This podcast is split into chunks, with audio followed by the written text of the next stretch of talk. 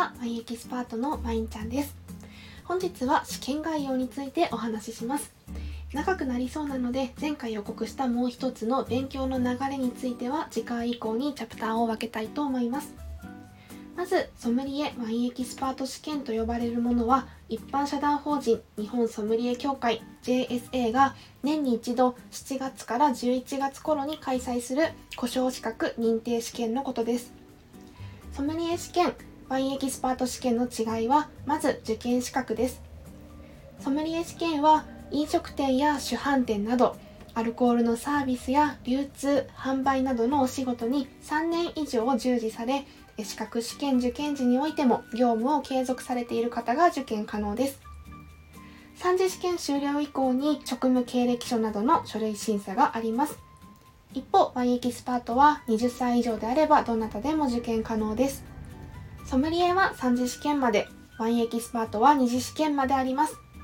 オンラインで知識を問われる1次試験からテイスティングの2次試験。ソムリエ試験に限っては3次試験の論述サービス実技まで合格することによって呼称資格を得ることができます。1次試験2次試験ともにソムリエワインエキスパートで出題内容に若干の差はございますが試験範囲や勉強する本質は変わりません。詳細はソムリエ協会のホームページをご覧ください資格試験の全体の日程感を説明していきます。最新の2021年度に関しては3月1日から7月15日までが Web 出願期間でした。一次試験が7月20日からです。4ヶ月程度出願期間に幅がありますが、出願が完了し次第、最新のソムリエ教本が送られてまいります。また、一次試験に関してはご自身で会場を選んで予約する必要がありますが、この予約開始時期についても出願するタイミングによって変わってまいりますので、受験を決めていらっしゃる方は、なるべく早めにお申し込みされることをお勧めします。ちなみに3月1日から5月31日までの最初の3ヶ月間に出願を完了された場合は、6月の15日より会場予約が可能になります。6月1日から7月15日までの出願期間後半に出願を完了された方は7月30日すなわち一次試験が始まっている間に会場予約を開始することができます。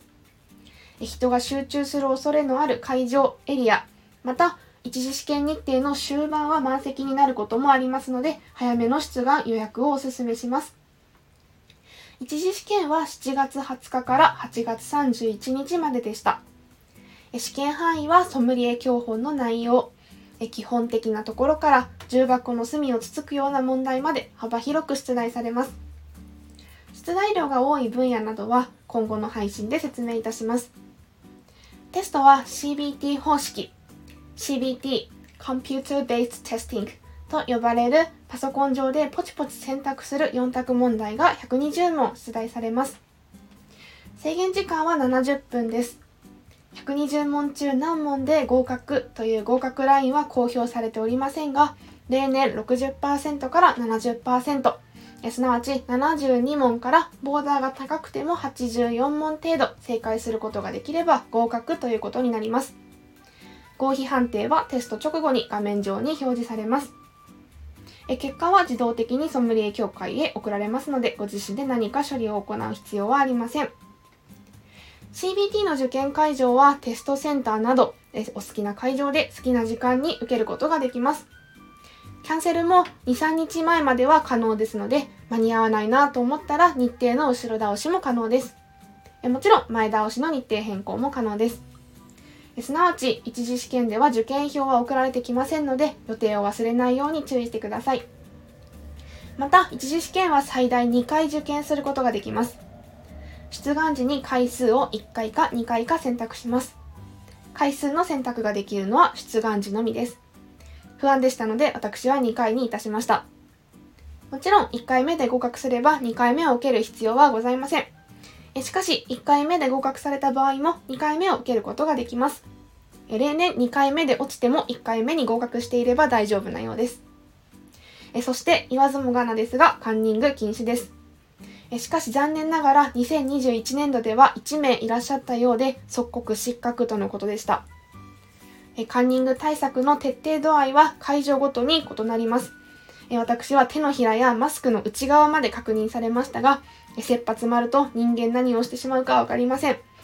せっかく受ける試験、試験も勉強も楽しむことができるようなマインドを持ちたいところですね。一次試験に見事合格しましたら、次は二次試験テイスティングです。2021年度では10月18日の月曜日に実施されました。9月中旬頃に受験票がご自宅へ郵送されます。二次試験の会場は札幌から那覇まで国内の各主要都市において受験者が一堂に会しテイスティング試験が行われます。ちなみに東京は新高輪プリンスとホテルガジョエン東京でした。ソムリエ試験の方は3次試験の審査対象となる論述試験も同日同会場にて行われます。テイスティング試験ではワインの外観や香り、味わいからワインの生産国やブドウの品種、収穫された年などを用意された選択肢からマークします。お酒が5種類、国際規格で定められた共通のグラスに注がれて提供されます。ソムリエ試験ではワインが3種類、その他のお酒、つまりブランデーなどの蒸留酒やスピリッツ、リキュールなどが2種類出題されます。ワインエキスパート試験では例年ワインが赤白2種類ずつ、その他のお酒が1種類出題されます。二次試験の対策は一次試験が終わってからでも十分間に合います。もちろんワインを飲む経験があるに越したことはないので、一次試験の勉強をしながらいろいろなワインやお酒を楽しむのも良いかと思います。一次試験ではワインのほかビールやウイスキー、カクテルやチーズなどの知識も問われることがありますので、実際に自分で購入してみて味わうということも大変勉強になるかと思います。二次試験に合格すればワインエキスパート試験は合格です。ソムリエ試験の方は11月29日月曜日に開催されました3次試験を経て合格となります。お客様役の試験官に対してお客様の前でワインのバースセンとデキャンタージュといった一連のサービス実技を行います。以上が3月1日の出願開始から7月、8月の1次試験、10月の2次試験、11月末、ソムリエ3次試験までの流れになります。ソムリエワインエキスパート資格の合格率はだいたい30%から40%と言われており、1次試験から3次試験まで、ワインエキスパートであれば2次試験までストレートで合格される方はそれよりも少ないということになります。ただし合格率や合格ラインといった数字に踊らされる必要はないと考えています。一次試験も二次試験も絶対評価です。しっかり納得のいくまで勉強することができれば合格します。誰かが受かったから私が落ちる。誰かが落ちたから私が受かる。そういう試験ではございません。私は、え、一次試験完全に一人でしたけれども、一緒に勉強する仲間や友人がそばにいらっしゃる方は、みんなで合格することができる試験です。え誰かと比べることがご自身のやる気やポジティブなモチベーションになれば、ぜひ切磋琢磨していただきたいと思います。もちろんご自身の勉強の進捗を SNS などで発信、管理される方もいらっしゃると思います。ただ、誰かと比較して悲しくなる、ネガティブになってしまうような場合は、その情報をシャットアウトしてしまって全然問題ないです。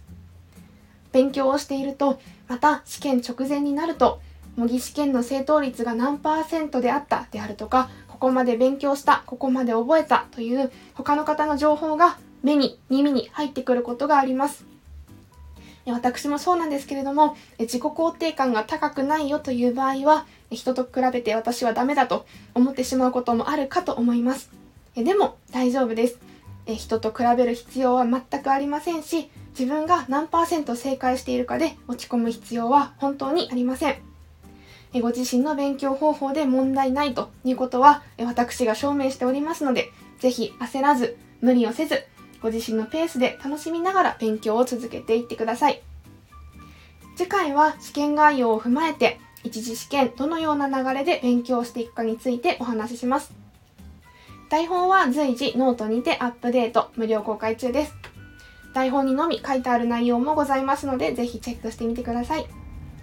それではこれからもコツコツ一緒に頑張っていきましょう。お疲れ様です。